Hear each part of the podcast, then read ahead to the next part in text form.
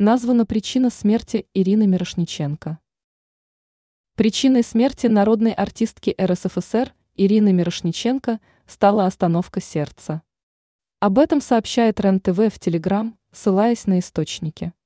81-летнюю актрису госпитализировали с осложненной формой гриппа в минувшее воскресенье, 30 июля. Мирошниченко сама обратилась в больницу после того, как почувствовала себя плохо. Вскоре после госпитализации ей стало хуже. Актриса перенесла остановку сердца, затем ее подключили к аппарату ИВЛ, а 1 августа ввели в искусственную кому. По нашим данным, актриса умерла в реанимации, не приходя в сознание, у нее остановилось сердце, сообщает РЕН-ТВ в Телеграм.